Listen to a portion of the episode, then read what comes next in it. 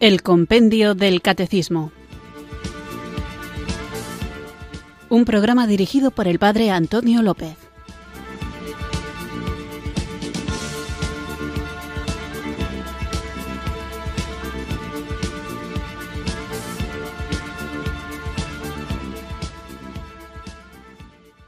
Buenas tardes, queridos oyentes de Radio María. Recibido un cariñoso saludo desde Irurzun, en Navarra, quienes sintonizáis una tarde más esta radio que cambia vidas, esta emisora de la Virgen, Radio María, para escuchar el programa El Compendio del Catecismo, nuestro espacio diario de formación católica en el que tratamos de conocer la fe que queremos vivir, compartir y defender. Estamos en la tercera parte del compendio del catecismo hablando de los diez mandamientos y después de haber mencionado en general lo que son los mandamientos, lo que es el decálogo y cómo Jesús interpreta la ley, comenzábamos el capítulo primero con el primer mandamiento. Amarás al Señor tu Dios con todo tu corazón, con toda tu alma y con todas tus fuerzas. Hoy comenzamos otro apartado dentro de este capítulo primero con el segundo mandamiento que es, como sabéis, no tomarás el nombre de Dios en vano. Vamos a comenzar ya porque quiero que nos dé tiempo a hablar de una cuestión que me parece muy importante, de las muchas que trata la respuesta a la pregunta de hoy, sobre todo a la hora de defender no ya solamente nuestra fe católica, sino la utilidad de las religiones y en concreto de la única religión verdadera, plenamente verdadera, que es la religión cristiana católica. No adelanto mucho más, pero no quiero, no puedo pasar sin que invoquemos juntos el don del Espíritu Santo.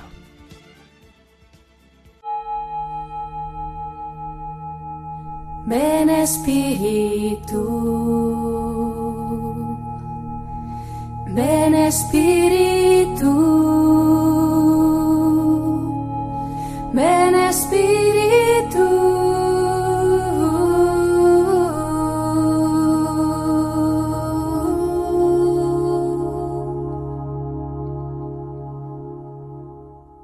Ven Espíritu Santo y mira todos los miedos que guardo dentro de mí. Te ruego que sanes todo temor, para que pueda caminar seguro en tu presencia. Mira a esta criatura que te suplica, no me abandones, fortaleza mía. Tú eres como un escudo protector, y si tu fuerza me rodea, no tengo nada que temer. Cúbreme con tu potencia, y no permitas que ningún violento me haga daño. No dejes que algún espíritu dominante pretenda adueñarse de mi vida. Aleja de mí a todos los que quieran aprovecharse de mí. Tú me protegerás de los envidiosos y de los que no se alegran con mis éxitos y alegrías. Tú me protegerás de los peligros imprevistos. Deposito en ti toda mi confianza. Te acepto, Señor, de mi vida. Todo mi ser es tuyo. Por eso confío en tu protección, Espíritu Santo, y dejo ante ti todos mis temores. Ven, Espíritu Santo. Amén.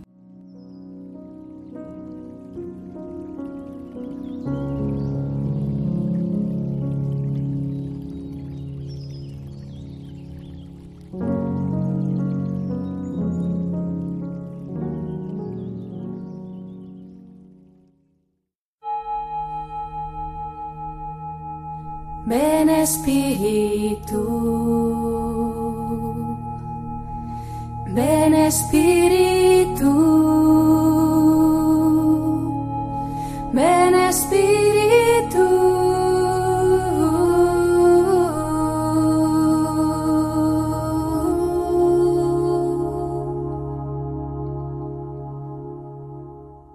Después de haber invocado juntos el don del Espíritu Santo, vamos allá con la primera pregunta dedicada al segundo mandamiento, no tomarás el nombre de Dios en vano. El tema de hoy lo encontráis en el Catecismo Mayor en los puntos 2142 al 2149 y 2160 a 2162. Nosotros escuchamos ahora la pregunta 447 del compendio del Catecismo. Número 447. ¿Cómo se respeta la santidad del nombre de Dios? Se respeta la santidad del nombre de Dios invocándolo, bendiciéndole, alabándole y glorificándole. Ha de evitarse, por tanto, el abuso de apelar al nombre de Dios para justificar un crimen y todo uso inconveniente de su nombre, como la blasfemia, que por su misma naturaleza es un pecado grave, la imprecación y la infidelidad a las promesas hechas en nombre de Dios.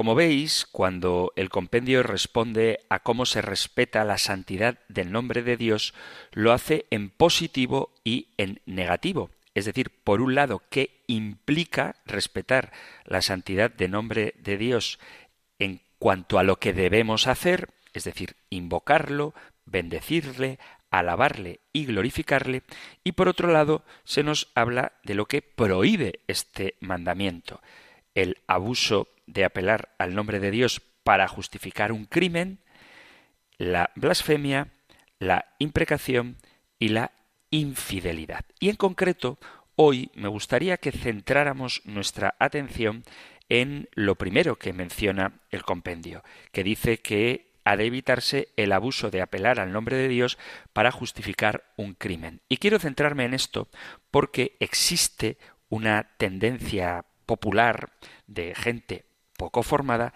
que afirma que las religiones, y en concreto la religión cristiana, son violentas y que la Iglesia ha cometido multitud de crímenes en nombre de Dios, como pretendiendo afirmar que la apelación al nombre de Dios lo que ha suscitado en el mundo ha sido terror y violencia como es algo que mucha gente asume de manera acrítica, me parece importante que reflexionemos sobre ello. En particular, hay quien afirma que la mayoría de las guerras que se han producido en el mundo son guerras religiosas y que por tanto se han hecho en nombre de Dios. ¿Es esto cierto? Bueno, pues de eso es de lo que quiero que hablemos hoy en el programa. ¿Es la religión causa de guerras y violencia, el nuevo ateísmo afirma que la religión es la principal causa de las guerras y asesinatos en el mundo.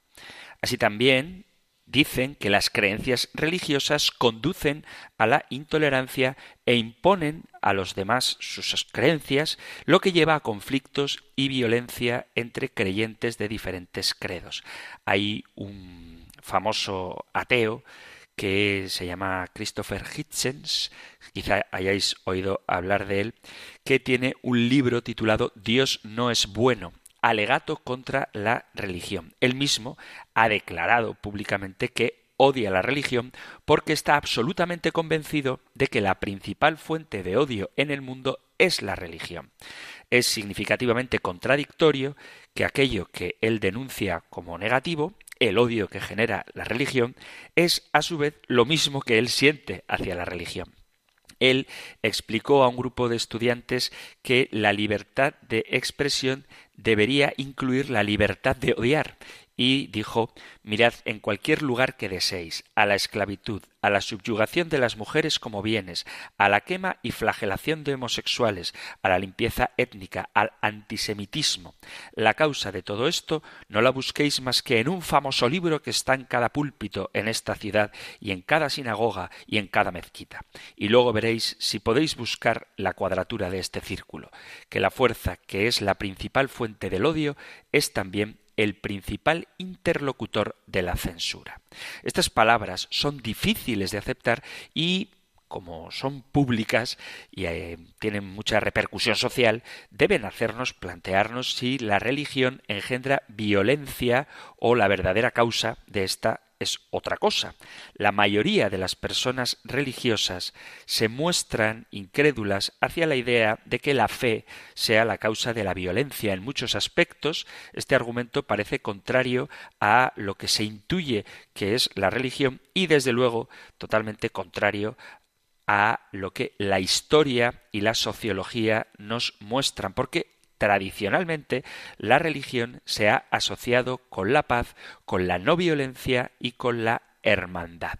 Por eso no podemos aceptar que sea el apelar al nombre de Dios lo que justifica la violencia. Sí que sería bueno distinguir entre los extremistas dentro de ciertos grupos religiosos y los que se adhieren a la corriente principal o comunidad general de estos grupos. Los nuevos ateos no consideran esta diferencia. Sin lugar a duda, hay personas y grupos religiosos que quieren imponer a la fuerza sus creencias y sus prácticas a los demás. Pero, como digo, este problema no es exclusivo de personas religiosas y su actitud externa tiene algo que ver con la manera en la que comunican su punto de vista.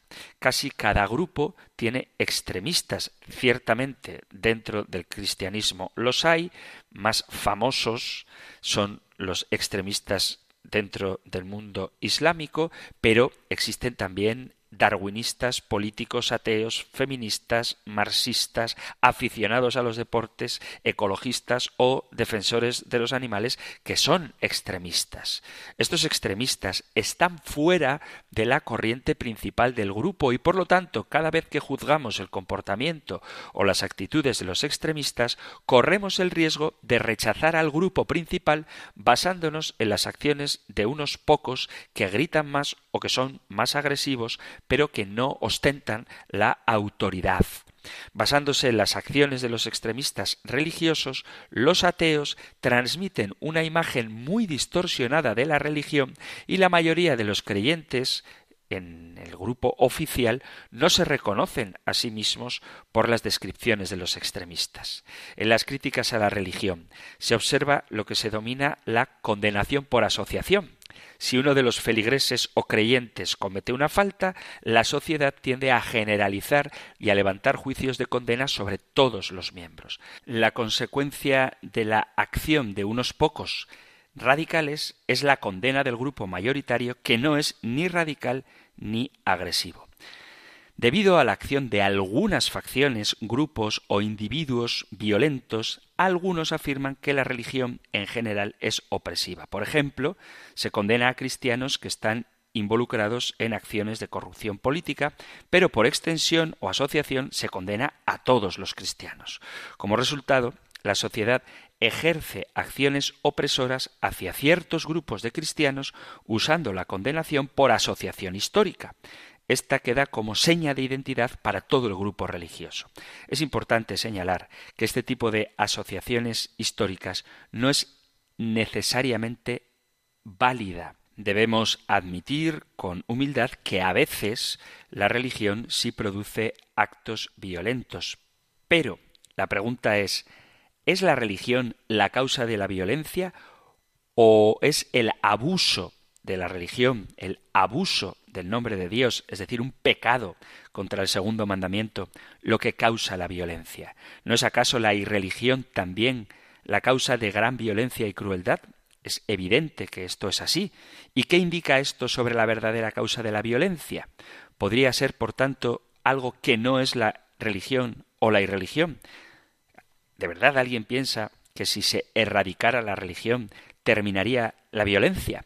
La historia de la humanidad muestra claramente que esto es falso. La irreligión tiene un extenso historial de violencia, muchísimo más que la religión. De hecho, son otros factores, que no son la religión, los que causan las guerras y la violencia un simple repaso general a la historia nos indica que la causa de las guerras y el derramamiento de sangre en este mundo no es la religión, sino la ganancia económica. Esto era así ya desde la antigüedad. Una lectura del libro de jueces en la Biblia, un libro lleno de guerras, derramamiento de sangre y violencia, muestra que las guerras de los filisteos, moabitas, amorreos y otros pueblos alrededor de los israelitas no fueron provocadas por diferencias religiosas, sino por acceso o posesión de recursos naturales, cultivo, dominio de territorios, etc. Otra causa de las guerras es la ganancia económica, la extensión territorial. Y otra causa para los conflictos son los desacuerdos entre las personas dentro de un mismo país sobre cómo deben ser gobernadas, sus derechos respetados, sus recursos repartidos, lo que causa guerras civiles y revolucionarias cuyo resultado a menudo es pretender el poder político. De hecho, históricamente, la religión ha causado muy pocas guerras. La mayoría de ellas ha sido provocada por disputas civiles, revolucionarias, económicas o territoriales. Existen estudios que analizan las causas y las muertes debidas a la guerra con estadísticas que demuestran que la gran mayoría de las personas que han muerto en guerras o conflictos fueron en realidad víctimas del gobierno y no de religiones. De hecho, si nos pusiéramos a contabilizar el número de víctimas, la mayoría de las guerras y de los conflictos más sangrientos fueron impulsados por líderes ateos educados o inspirados en una filosofía basada en el ateísmo. Sobre las espaldas de Stalin caen más o menos 42 millones de muertos, Mao Zedong 37 millones de muertos, Adolf Hitler, que es el que para la mayoría de la gente ocuparía el primer lugar en el ranking de responsables de auténticos genocidios, tiene sobre sus espaldas la terrible cantidad de 20 millones de muertos, pero no es el que más ha causado. Y ambos, como Stalin, Mao Zedong o Adolf Hitler, no eran religiosos. Stalin fue un ateo declarado que promovió el ateísmo a través de la propaganda antirreligiosa, el cierre y la confiscación de instituciones religiosas, la educación atea en las escuelas y las leyes antirreligiosas, creó la Liga de Ateos Militantes e institucionalizó la persecución contra los creyentes a los que mataron indiscriminadamente durante 25 años. Durante su régimen, numerosas iglesias fueron profanadas y destruidas.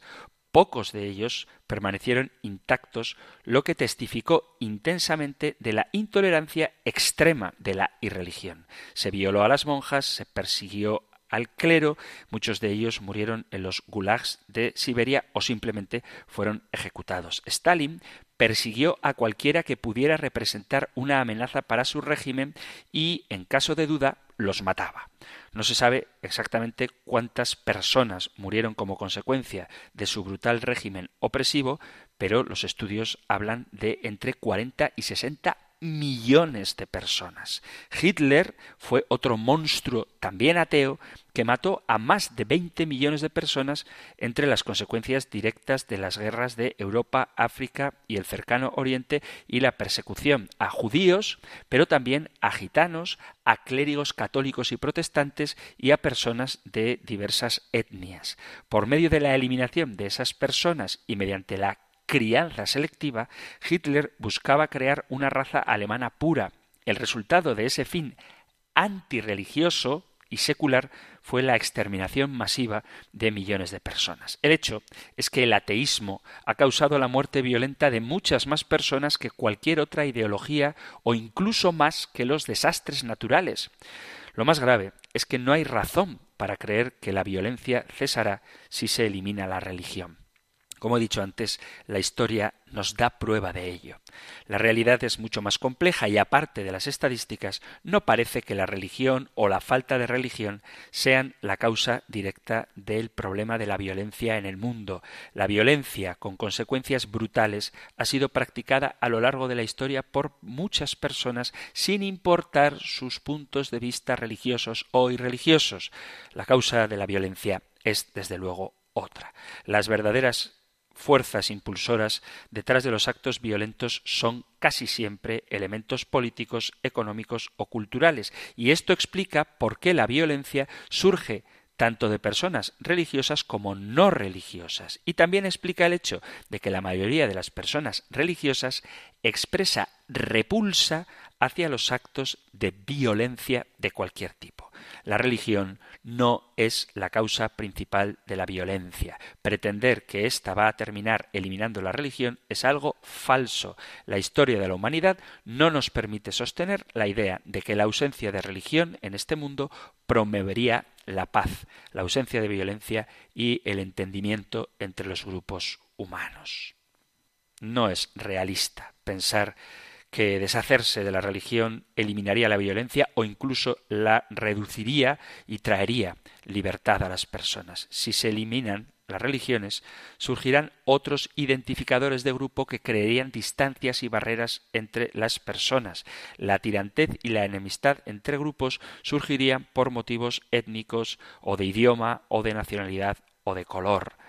En el genocidio de Ruanda y la guerra civil son dos ejemplos de conflictos mortales que surgieron debido al color y a las diferencias culturales. La religión no tiene nada que ver con esto. Valdría la pena incluir el concepto básico de la ley de Dios expresado por Jesús, que es el fundamento de nuestra ley moral, que es el amor a Dios y al prójimo, el amor incluso a los enemigos. O sea que nadie que conozca los fundamentos de la religión puede afirmar con verdad que éstas, al menos el cristianismo, es causa de violencia. Pero resulta curioso que hay mucha gente que considera que la religión no es útil para la sociedad. Y en particular, sobre todo, opinan muchos que las religiones monoteístas, al considerarse poseedoras de la única verdad, están particularmente expuestas a la intransigencia, basadas en la premisa de que el error no puede tener derechos. Pero de esto hablábamos en la pregunta 444, cuando veíamos cómo ejerce el hombre su derecho a rendir culto a Dios en verdad y en libertad.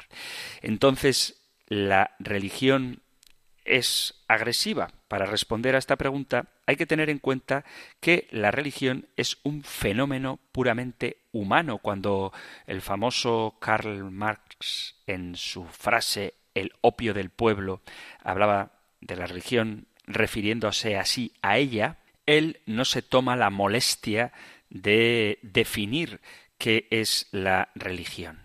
Es indudable que Cristo y los primeros cristianos no tienen en el mundo una presencia soporífera y alienante, pero muchas veces a lo largo de los siglos la religión había sido manipulada por los que detentaban el poder para obtener los políticos sometimiento, obediencia y resignación utilizando ellos inadecuadamente el nombre de Dios. Teniendo presente este aspecto ambivalente de la religión, se puede hacer con calma un recorrido por la historia sin que demos juicios globales tajantes y definitivos. Y es importante tratar este tema sobre todo hoy en día porque nos encontramos en una época en la que la globalización agudiza los conflictos. Estos corren el riesgo de radicalizar ciertos modelos de identidad en los cuales el elemento religioso asume un peso determinante.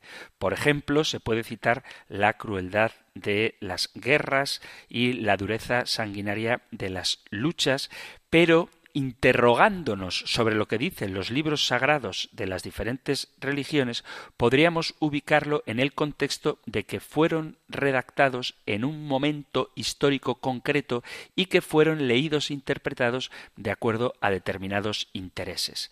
Algunas veces forzando el sentido de sus palabras según la conveniencia y que se pueden citar para justificar prácticamente todo. Cuando uno hace una lectura de la palabra de Dios de forma individualista, sacando de contexto ciertos pasajes, podríamos justificar la esclavitud, la humillación de la mujer, la guerra, la práctica del racismo, la quema de los disidentes, etc. Por eso la palabra de Dios, la Biblia, hay que leerla desde el contexto en que fue escrita y con el espíritu que la inspiró es decir, interpretándola desde el magisterio. Algunas personas con un dudoso sentido del humor dicen que el libro de guerra o libro de terror más famoso del mundo sería el Antiguo Testamento, porque la violencia está presente en muchísimas páginas de la Antigua Alianza. Por ejemplo, en el libro de Josué tenemos una larga crónica de luchas feroces destinadas a exterminar a los pueblos presentes en aquella tierra de Palestina que Israel quería ocupar. Y el texto dice Josué capítulo 6, versículo 21, se masacró a todo el que vivía en la ciudad, hombres, mujeres, niños, viejos, incluso los bueyes, corderos y burros. Y hay otros pasajes de la Sagrada Escritura que dicen cosas similares. Incluso los preciosísimos salmos se hacen eco de esta visión y algunos de ellos claman venganzas e invocan la destrucción del enemigo. ¿Qué se puede decir de todo esto? Para interpretarlo bien, hay que tener una serie de consideraciones previas. Los relatos de la Sagrada Escritura hay que leerlos en clave teológica, más que estrictamente histórica por más que sean históricos. Lo que el texto quiere poner en evidencia es que Israel es el pueblo de Yahvé, pueblo escogido, separado, no contaminado. El gran riesgo que corría al dejar la vida beduina y adoptar la vida sedentaria en la nueva tierra era el de mezclarse con los habitantes locales, adquirir sus costumbres y sus formas de culto. Esto habría fatalmente comprometido su característica fundamental de ser el pueblo santo, perteneciente únicamente al verdadero Dios. Esas tribus habrían acabado diluyéndose en un mestizaje sin límites hasta desaparecer, como sucedió de hecho a tantos otros pueblos a lo largo de la historia. Además, hay que considerar que Israel nunca pasó de ser una pequeña nación aplastada por los gigantes que la rodeaban. Egipto, Siria, Babilonia, muchas veces sufrió invasiones, tanto que su independencia fue más bien intermitente y su población soportó exilios prolongados. Es comprensible entonces su complejo de minoría amenazada siempre al borde de la destrucción. Los salmos reflejan muy bien esta situación. Con el tiempo acabaron siendo leídos en clave simbólica. Israel personifica al justo rodeado por hombres inicuos que lo acechan sin piedad. Dios resulta ser su único refugio y su único motivo de confianza. Se leen, por lo tanto, como una dramatización del sitio permanente que soporta el alma piadosa por parte de sus pasiones desordenadas. Fue sobre todo la escuela de Alejandría en Egipto la que acudió normalmente a la lectura de la Biblia en clave alegórica. El mismo San Pablo la leerá acudiendo a este género literario, como por ejemplo cuando habla de Sara la libre de Agar, la esclava, para simbolizar la Jerusalén celestial y la terrena. Una lectura estrictamente literal de la Biblia resultaría impracticable. La propia vida de Jesús comenzó y terminó con el signo de la violencia, cuando el evangelista San Mateo en el capítulo 2 relata la masacre de los inocentes, quiere poner de relieve que él es el nuevo Moisés, salvado milagrosamente de la furia de un rey perverso para cumplir la misión de nuevo y definitivo liberador. Pero quiere decirnos también que el mundo en el cual se desarrolló la vida humana del Salvador estuvo dominado por la fuerza que él soportó sin nunca ejercer violencia contra nadie.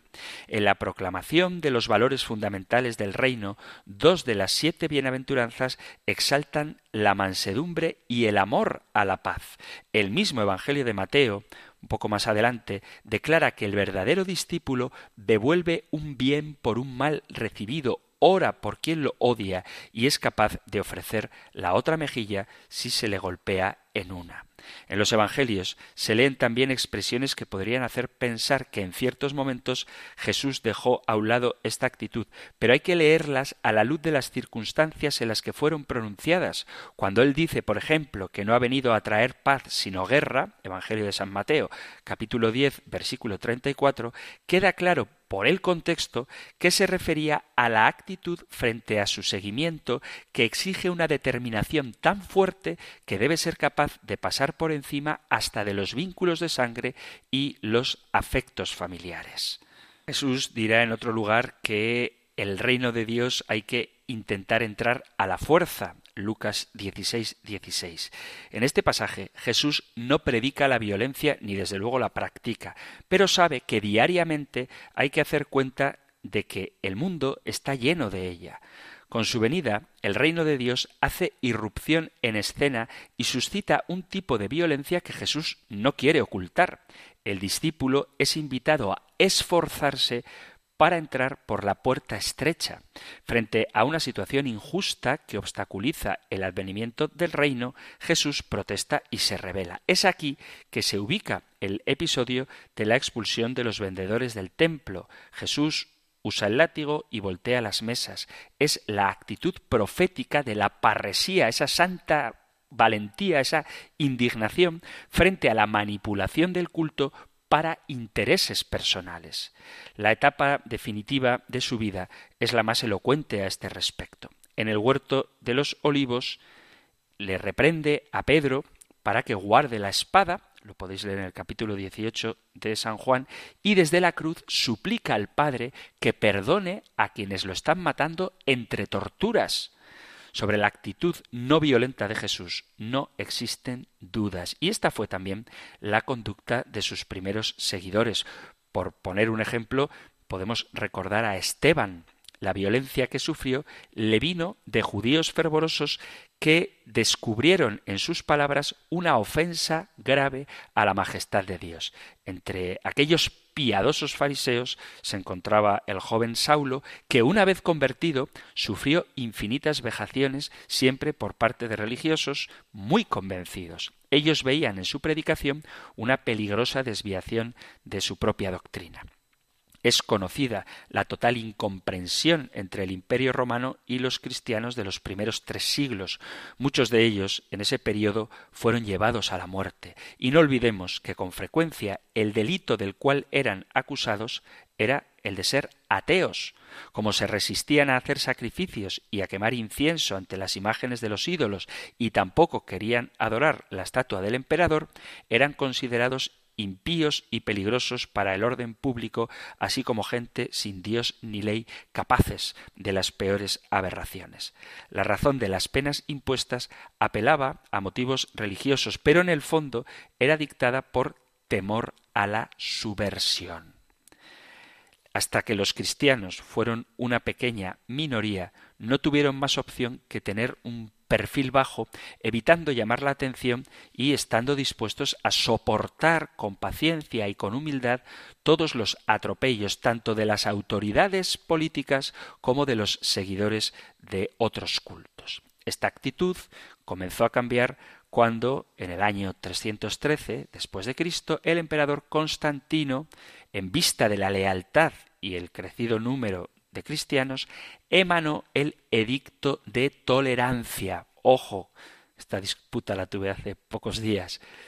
Constantino no hizo del cristianismo la religión oficial del imperio. Él lo que hizo fue dictar un edicto de tolerancia. Más tarde, Teodosio, eso sí, en el año 376 declaró el cristianismo como religión oficial del imperio. No pasó mucho tiempo y los papeles se invirtieron. De perseguidos, los cristianos pasaron a ser perseguidores. Los que tuvieron que soportar ahora la persecución fueron los paganos. De por sí, la palabra pagano no tiene una connotación religiosa, significa simplemente habitante de una aldea, gente del campo, porque allí se refugiaron quienes aún seguían con sus antiguas religiones. Poco a poco se fue elaborando el concepto de cristiandad el conjunto de los bautizados que habitaban en un territorio determinado. A los que quedaban fuera se les consideraba bárbaros podían ingresar a la gran comunidad cristiana a cambio de civilizarse y pedir el bautismo. San Agustín fue un teólogo que ejerció muchísimo influjo durante toda la Edad Media y durante toda la historia de la Iglesia, y él tiene una visión de la naturaleza humana como herida por el pecado original. Los seres humanos no pueden ser introducidos a practicar el bien y a evitar el mal solo con buenas exhortaciones. Se necesita que exista la gracia para que puedan llevar a cabo buenas obras.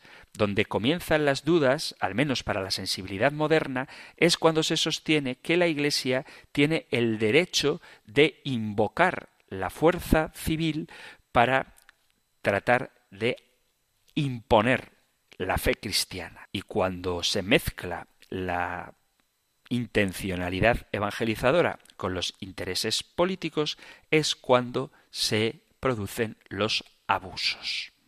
Pero una evangelización al estilo de Cristo y de los primeros seguidores del Señor, de los apóstoles, no cabe en ningún caso el uso de la violencia. Nunca se puede invocar el nombre de Dios para justificar ningún tipo de agresión.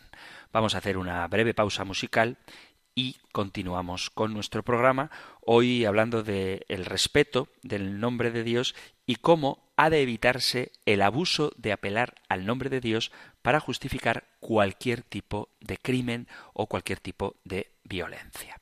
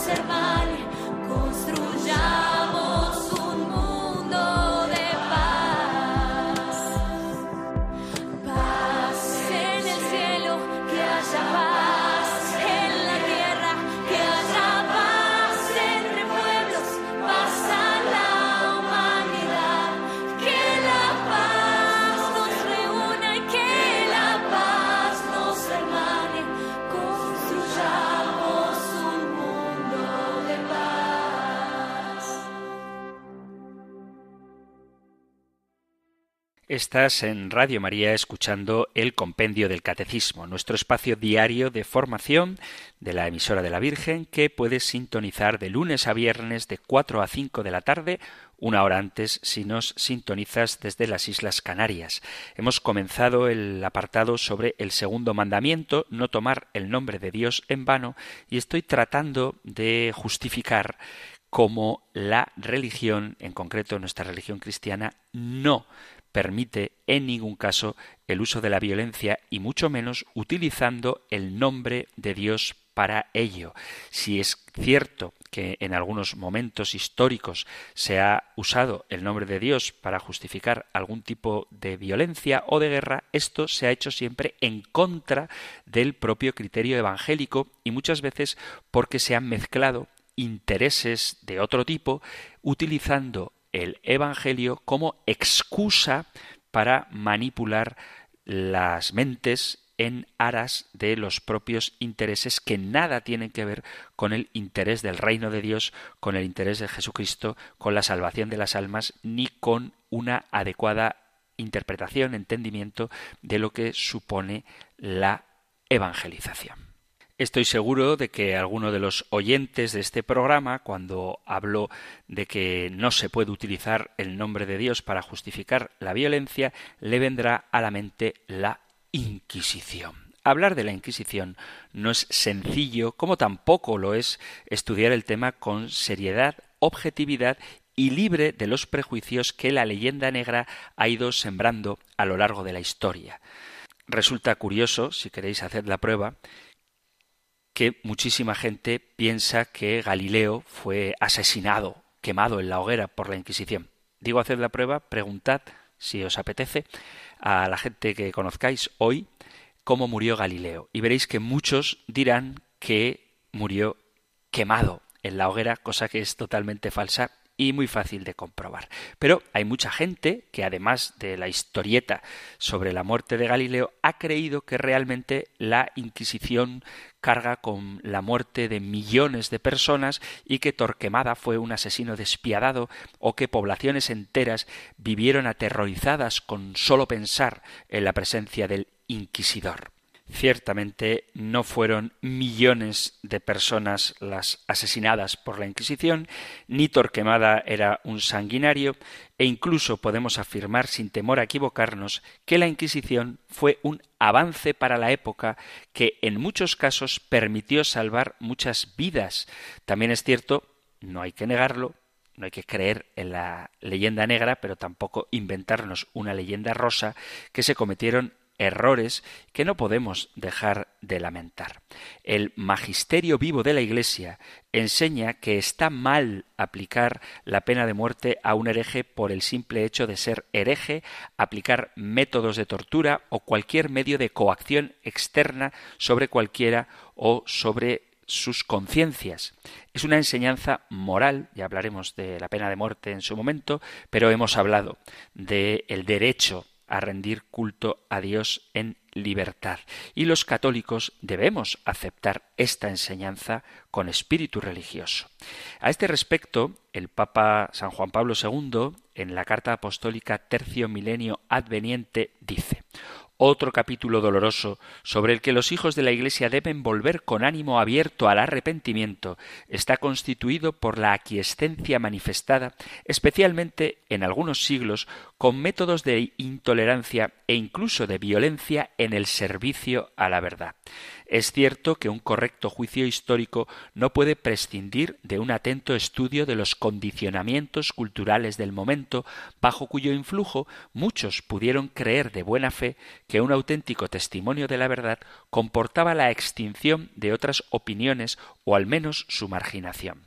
Muchos motivos convergen con frecuencia en la creación de premisas de intolerancia, alimentando una atmósfera pasional a la que sólo los grandes espíritus verdaderamente libres y llenos de Dios lograban de algún modo sustraerse.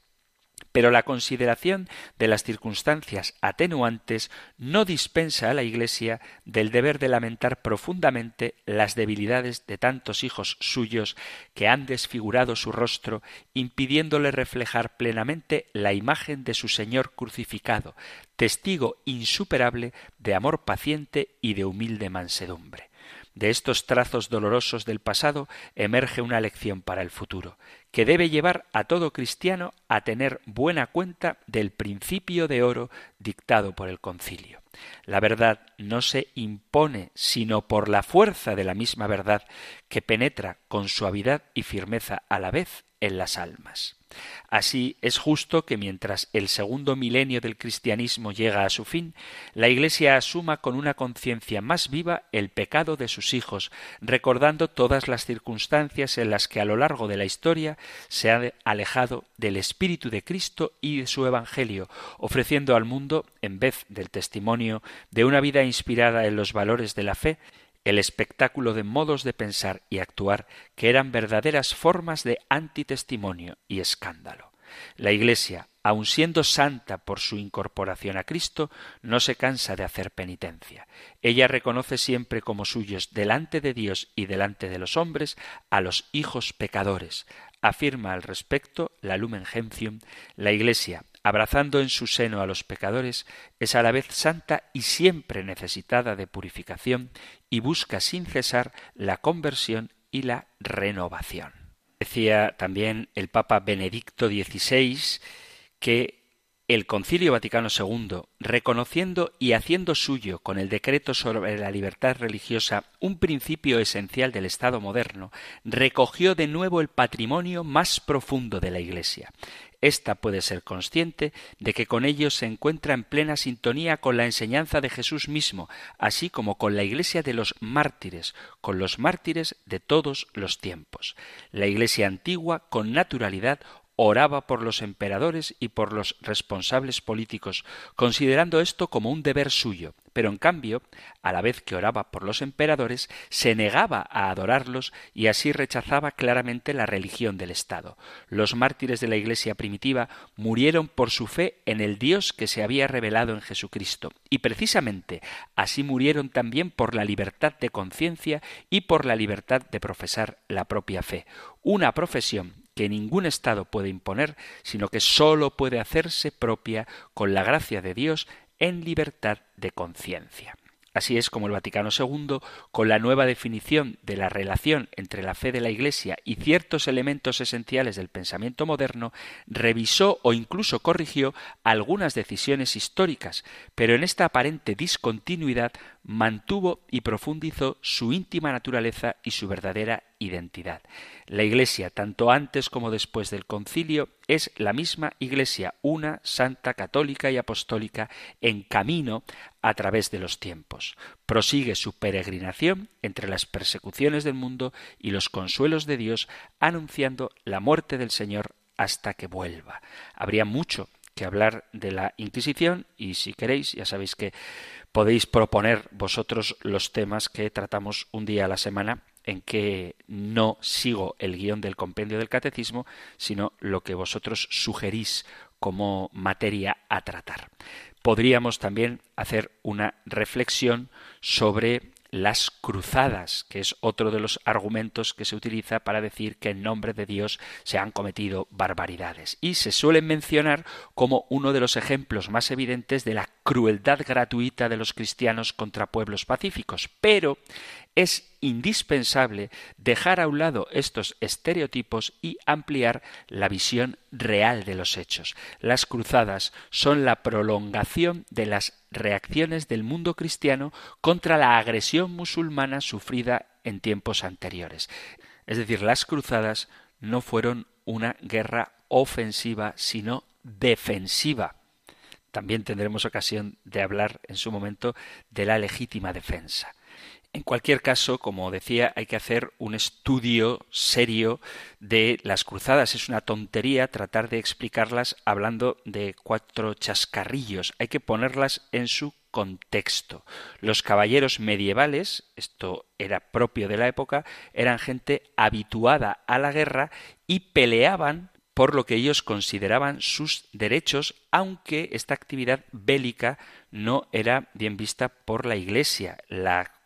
Las cruzadas eran un motivo para expiar sus propios pecados. Es verdad que se produjeron abusos, vuelvo a repetir, no hay que creer en una leyenda rosa, pero estos abusos se dan siempre en cualquier tipo de relación humana.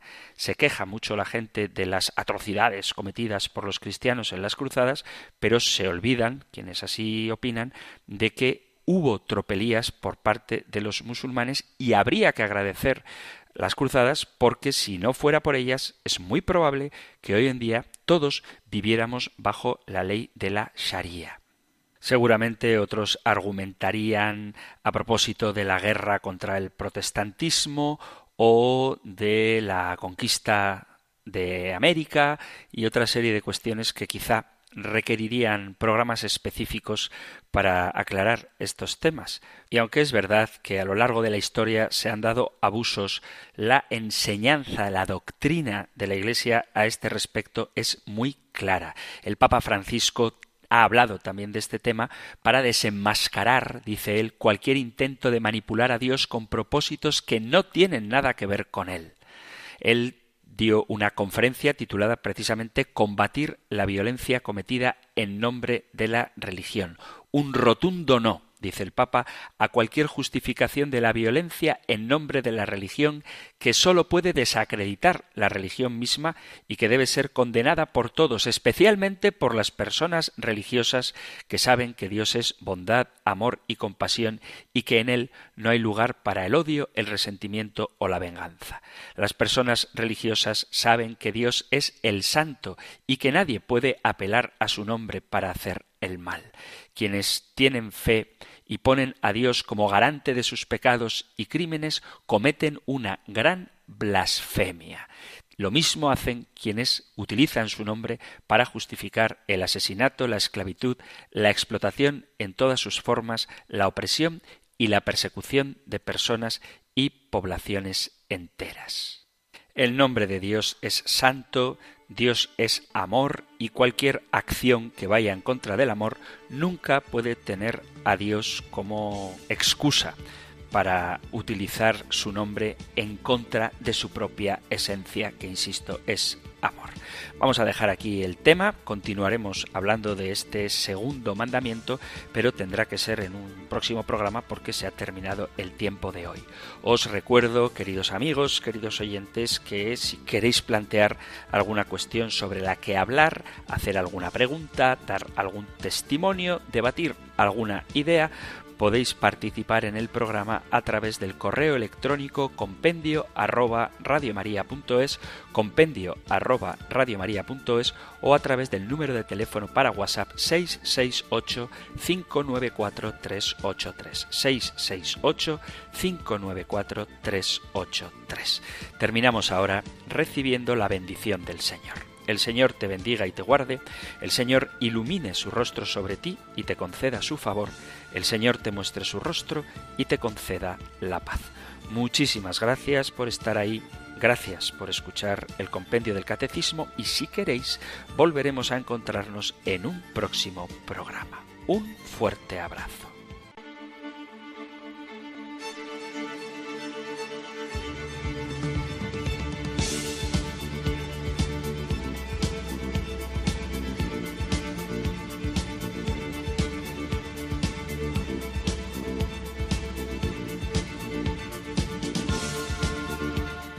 El Compendio del Catecismo. Un programa dirigido por el Padre Antonio López.